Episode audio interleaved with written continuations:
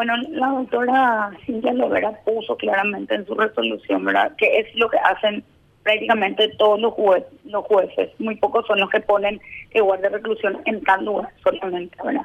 Mm. Eh, ella puso la Penitenciaría Nacional de Tacumbú, pero también puso o cualquier otra institución donde eh, la persona eh, que esté en condiciones para cumplir la medida y que, se notifique al juzgado donde la persona está privada de libertad, que se le llevamos a otro lado que no está cumpliendo, entonces pide que le notifiquemos al juez. Pero nos habilita a nosotros a cambiarle el lugar como está cerrado hace ya un tiempo, no por una cuestión epidemiológica, quiero aclarar, porque justo ayer aquí en primero de marzo yo hablé con otro periodista en otro horario y publicaron que fue por un cierre epidemiológico. Tacumbu hoy no tiene cierre epidemiológico, no es que porque hay COVID ahí no, mm. no se va a ir.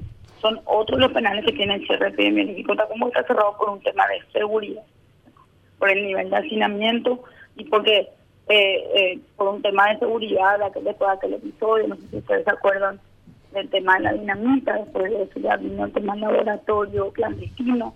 Entonces, nosotros ya no recibimos más nuevos ingresos.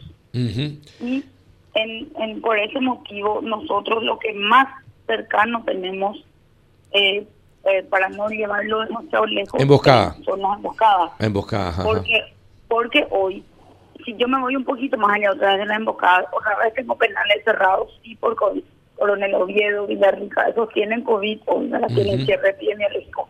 Ahí tampoco le podemos llevar.